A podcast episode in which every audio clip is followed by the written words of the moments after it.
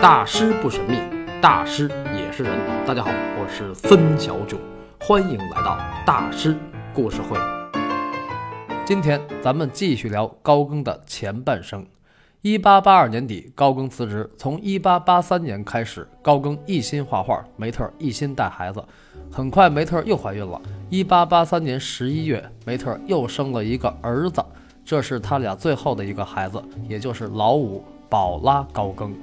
这个时候，高更已经在家画了快一年了，没卖出一张画，那这个日子就不好过了。为了节省开支，他们在1884年1月从巴黎搬到了鲁昂。高更想着也得挣点钱了啊，要不然这日子是吧？但是找不到好工作，只能卖防水帆布。后来为了再省点钱，他们一家人在八月来到了梅特的娘家——丹麦的哥本哈根。来到这个娘家，事儿也就来了。真正的艺术家在普通人的堆儿里就是个怪物啊，就是个异类。要是有钱嘛，人们会说这个艺术家有个性；要是没钱，那你这就是不负责任啊啊！拖家带口的搞什么艺术啊？你这不是瞎折腾吗？哎，天下亲朋都一样，世上毕竟俗人多呀。比如《史记·苏秦列传》里说，苏秦早年在外边混了很多年，嗯，混得挺惨，回到了家里，出游数岁，大困而归。结果他的兄弟姐妹、嫂子、弟妹还有妻妾都偷偷的笑话他，叫窃节笑之。那个窃是偷偷的意思。后来，苏秦拜六国相，路过家门口，就是洛阳，他们家人都不敢正眼看他啊，侧目不敢仰视，俯伏侍取时，低着头长跪不起，在那儿猫着侍奉苏秦用餐。苏秦就问他嫂子：“你们为什么当初对我那样啊，现在又对我这样呢？”他嫂子马上尾蛇匍匐。就像蛇形一样扭曲着爬到他面前，然后以面掩地而谢曰：“脸贴着地面请罪，说：见继子位高金多也。小叔您现在多牛啊，有权有钱的。哎呀，虽然嘴脸很恶心，但是说的还是挺实在的哈。这个继子就是家里边兄弟几个的老三或者老四。”苏秦听罢，仰天长叹：“此一人之身，富贵则亲戚畏惧之，贫贱则轻易之，况众人乎？同样是我这个人，牛了亲戚就哈着我；loser 了，连亲戚都看不起我，何况一般人呢？何况外人呢？啊！如果我当初在洛阳近郊有良田二顷，做一土豪，我岂能配六国相印乎？”这个听着很励志哈。燕雀安知鸿鹄之志？王侯将相宁有种乎？嗯，咸鱼翻身当然很爽啦。那要还没翻身呢？比如高更当时那样，那就投亲不如访友，访友不如住店，省得麻烦。高更从原来的巴黎金融新贵到现在的销售防水帆布，他自己倒没觉得有啥，反正都是谋生，就是挣的少点儿。但是跟地位尊严没关系，他也没觉得当初自己卖股票就牛的怎么着了。高更不是一个势利的人，梵高也不是，但是不势利的人毕竟很少呀。比如梅特娘家人的眼神儿，还有邻居的眼神儿，就跟以前大不一样了。在他们眼里，高更现在就是一破落户。所以梅特为了在娘家不失尊严，也为了一家人能过得好点，自己就想办法挣钱。他不是十七岁的时候给当时的丹麦首相埃斯楚普当过家教吗？这回又是埃斯楚普帮了大忙。他联系了丹麦外交部，让梅特给外交部新入职的年轻人培训法语，这还是有人哈。但是因为梅特还要带孩子，这个老五不是特别小嘛，所以上课地点就定在了家里，也就是梅特的娘家。每天梅特有说有笑的在客厅给人上课，对吧？练口语嘛。然后高更回来在一小屋画画，那高更这个感觉啊，呃，他还专门有一个画画的小屋啊。可是这感觉比原来在巴黎就差多了，对吧？艺术家那么敏感，自己糗在这儿，听着老婆在外边挣钱养家，以前哪这样？而且呢，在哥本哈根也特没劲，连个聊天的人也没有。对啊，他的朋友圈都在巴黎呢。再说了，高更什么级别呀？谁能跟他聊啊？就是在巴黎也没几个。让他比较搓火的是有人给他甩脸子。其实梅特的大部分亲戚还行，面上都过得去。但是有一个特别讨厌，就有事儿没事儿在那摆臭脸。这个说话还特别刻薄。有的资料上说这个人是梅特的姐姐，有的说是嫂子，其实都不是亲的，因为梅特就姐妹三个，梅特是老大。除了这个讨厌的亲戚，有一件事儿让高更很受刺激，就是他被一个丹麦的画商给忽悠了。当时哥本哈根艺术工会的一个人邀请高更办一个画展，呃，那个艺术工会的“工”不是工人的“工”啊，是公众的“公”。但是开幕式当天。高更下午去画廊，发现自己的画展已经在中午被关闭了，也没人通知他。高更气得去找那个人理论，结果他们家仆人说：“我们老爷去乡下了。”这个啊，高更想，爷当年在巴黎都办过画展，就你们丹麦这么个小破地方，竟敢晃点我啊！本地画商真是太没礼貌了。所以呢，以上种种，最后高更说。我全心全意地恨着丹麦，恨他的气候以及人民。我讨厌丹麦人，这原话啊。说到这儿，有的朋友可能会觉得这高更也忒小心眼了吧？不就是别人给个脸子看吗？不就是一画展吗？你还跟那儿住呢？忍忍不就完了吗？其实这不是忍不忍的问题，高更主要是不在状态，他压根儿也没打算一辈子做上门女婿，对吧？而且我们不能跟大师学习怎么过日子啊。这样丹麦也就没法住了，所以在1885年6月，高更平静地跟梅特告别，而梅特也认为这是目前他俩最好的相处方式。这就是两个成熟的人，理性，不再互相消耗。他们的告别没有流泪，没有承诺。梅特要在丹麦带孩子，高更要出来闯世界搞艺术。最后，高更带着老三六岁的儿子克洛维斯回到了巴黎，从此开始饱尝人间疾苦。冬天没钱租房子，只能给儿子租一个床位。儿子睡床上，自己睡地板，拿披肩当被子。后来克洛维斯又得了天花，发高烧，出水痘。高更当时急的就是想找一份挣钱多点的工作。他去了一个车站的广告公司应聘海报张贴工。老板一看他都乐了：“您这西服革履的来干这个呀？”高更说：“我的孩子病了，我需要这份工作。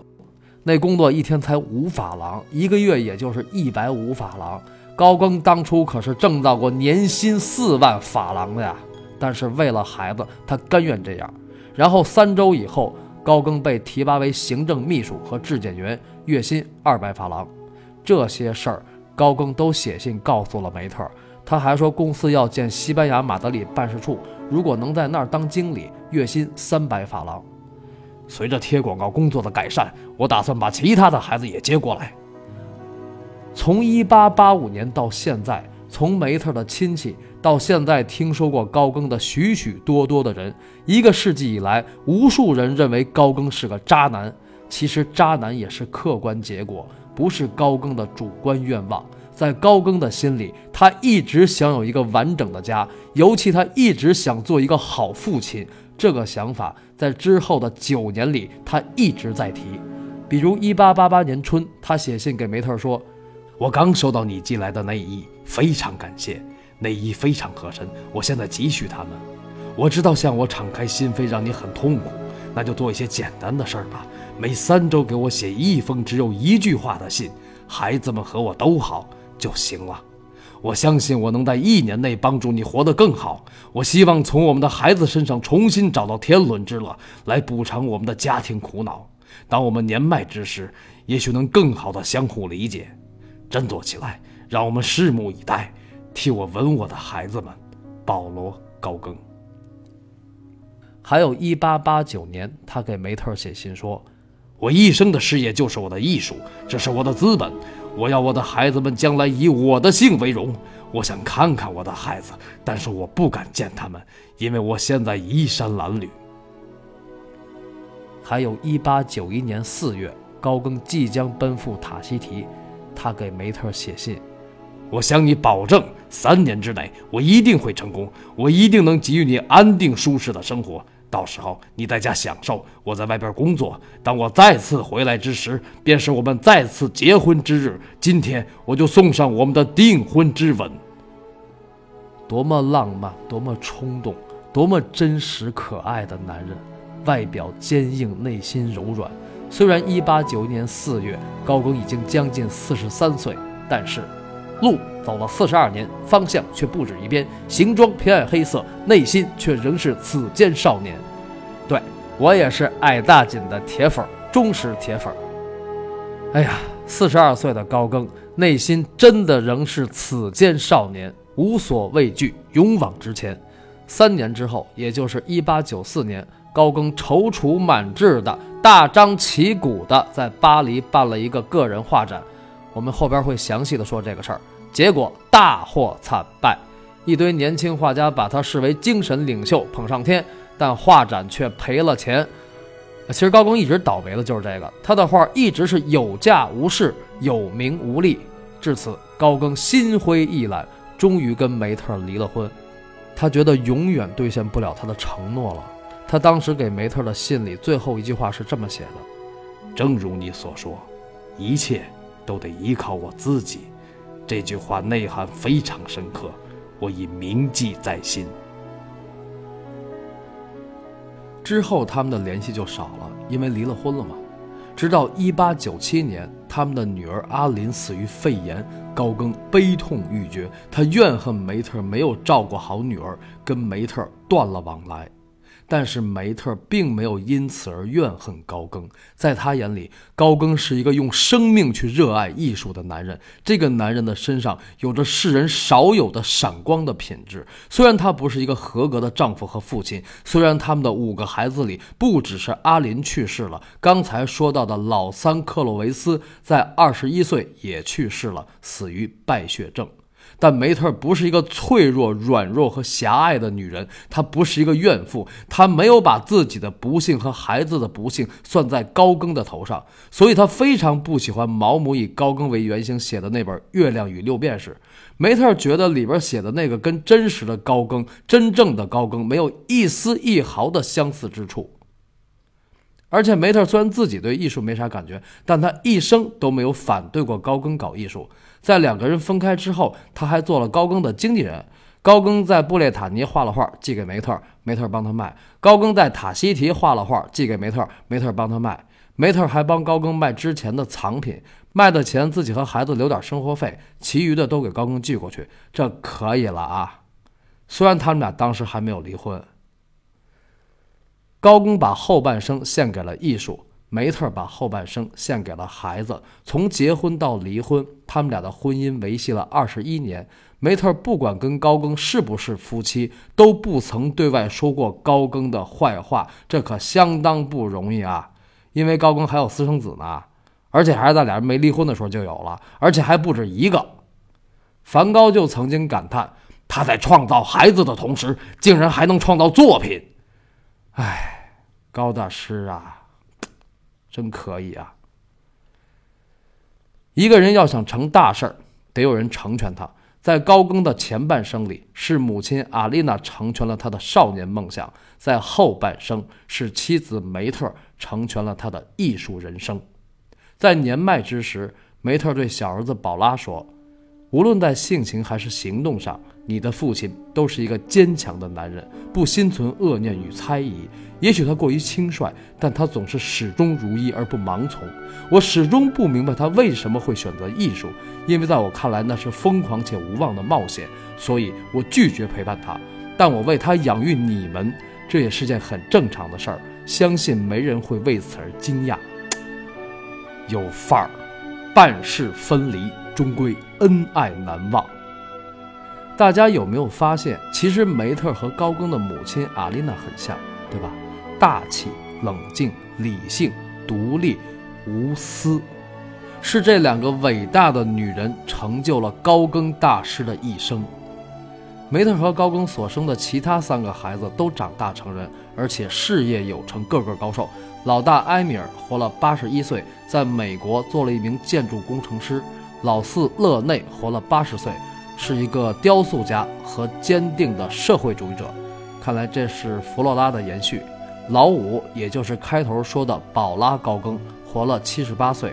他长得最像高更，而且也是一个艺术家，同时还是一个艺术评论家。他的儿子叫保罗·雷内高更，也就是高更大师的孙子，成了一位著名的视觉艺术家和舞台设计师。宝拉高更深爱着自己的父亲。一九三七年，他撰写了关于父亲的回忆录《我的父亲高更》，希望世人通过这本书看到一个真实的高更大师。从宝拉记事儿开始，父亲高更就是一个名声显赫、囊中羞涩，同时又充满争议的艺术家。因为他出生在高更辞职以后，所以他对父亲的记忆就是高更完完全全作为艺术家的后半生。多年以后，同样身为艺术家的宝拉高更这样评价他的父亲：七岁时，我所不了解的父亲已经成为保罗高更。当我试着去画他的肖像时，我不是那个爱父亲的儿子，而是我自己。我把他看成艺术家高更，一个一生都在积累艺术经验，把一生奉献给艺术的男人。内心的许多声音，好与不好的影响汇聚在一起，引领我走向正确的道路。到今天为止，高更的前半生就讲完了。大师故事会从下期开始讲述高更的后半生，也就是高更大师的艺术人生，敬请收听。